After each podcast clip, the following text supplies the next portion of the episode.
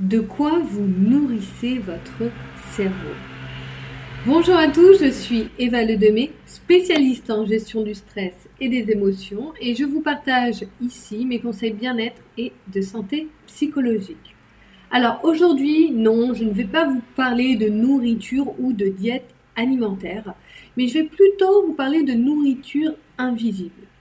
Et j'insiste vraiment sur l'invisible car on va directement y faire moins attention. Après tout, ce genre de nourriture ne fait pas grossir. Et oui, c'est clair, une heure des Marseillais aux Caraïbes ne font pas grossir. Et en plus, il y a des personnes qui vont me dire, ça me détend. Ça vous détend? Ouais, parce que ça vous occupe l'esprit. Ça vous occupe l'esprit parce que ça, ça lui permet de se focaliser sur autre chose. Mais n'oubliez pas qu'à ce moment-là, eh bien, vous nourrissez votre cerveau. Et de la même manière que quand vous choisissez entre du coca et de l'eau, ou un burger frites, ou une quiche, ou une salade, eh bien, c'est la même chose, c'est de la nourriture. Mais l'impact, on le voit moins, c'est clair. Du moins, physiquement, il n'est pas vraiment apparent. Mais si on le répète, comme si on répète le burger frites quotidiennement, les impacts commencent à se faire sentir. Déjà, il faut savoir qu'on a tous 24 heures dans une journée pour travailler, nos relations, nos familles, nos activités, notre hygiène de vie, etc.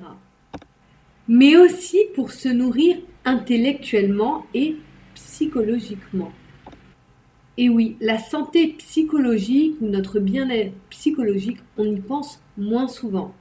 Pourtant, si on le lui donne de la nourriture détente à chaque fois, il ne faut pas s'attendre à qu'on lui donne un entraînement pour faire face aux aléas de notre santé psychologique.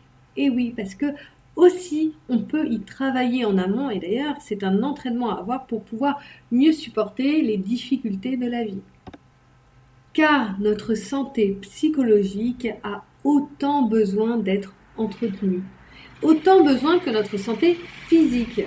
Et entre vous et moi, je suis d'accord que la télé Netflix n'aide pas forcément. D'ailleurs, ils ne sont pas bêtes là-haut, les médias, les industries, car plus on va se sentir mal psychologiquement, plus on va consommer. Et ça, ce n'est pas un secret pour vous. Et là, je parle des mal-être psychologiques, mais c'est pareil pour nos mal-être physiques. Alors ne les laissez pas vous influencer dans la manière dont vous cultivez votre intellect. Ne tombez pas dans la facilité de la télé ou des séries. Surtout, et je dis bien surtout, si déjà vous sentez que question bien-être perso, eh bien ce n'est pas trop ça, parce que là, ça va encore plus vous impacter et vous influencer. L'info supplémentaire qui est pour moi vraiment importante dans ce podcast, c'est que il faut savoir qu'une émission regardée trois fois par semaine, une émission ou un comportement ou une activité que l'on répète trois fois par semaine, vous allez entretenir cette compétence ou cette nourriture intellectuelle.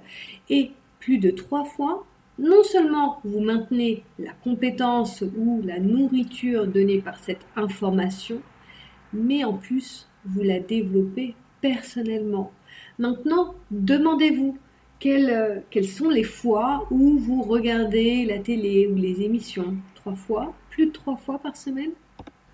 Ensuite, demandez-vous si ça vous fait du bien, car bien sûr, si vous sentez que vous êtes bien, que vous êtes stable émotionnellement, que vous êtes bien dans votre corps, il n'y a pas de question de remise en question à avoir. Mais c'est plutôt que si à l'heure actuelle vous sentez que vous êtes souvent vous faites souvent face aux incertitudes, aux doutes, aux peurs ou au manque de confiance en vous, et eh bien là, ça serait intéressant de remettre en question votre nourriture intellectuelle, que ce soit dans la lecture, dans les réseaux sociaux, dans ce que vous regardez, tout ce que vous faites au quotidien a un impact sur vous. Et encore une fois, sur tout ce que vous faites minimum trois fois par semaine ou plus. J'espère vraiment que ce podcast vous a apporté des indices et des conseils pour vous aider à vous sentir mieux. Si vous le désirez, vous pouvez retrouver toutes mes informations, que ce soit infographie, articles, mais aussi vidéos, en tapant Eva Le Demé sur Google. Vous allez retrouver tous mes réseaux sociaux. Vous pouvez me retrouver sur Facebook, Instagram, LinkedIn, TikTok, YouTube.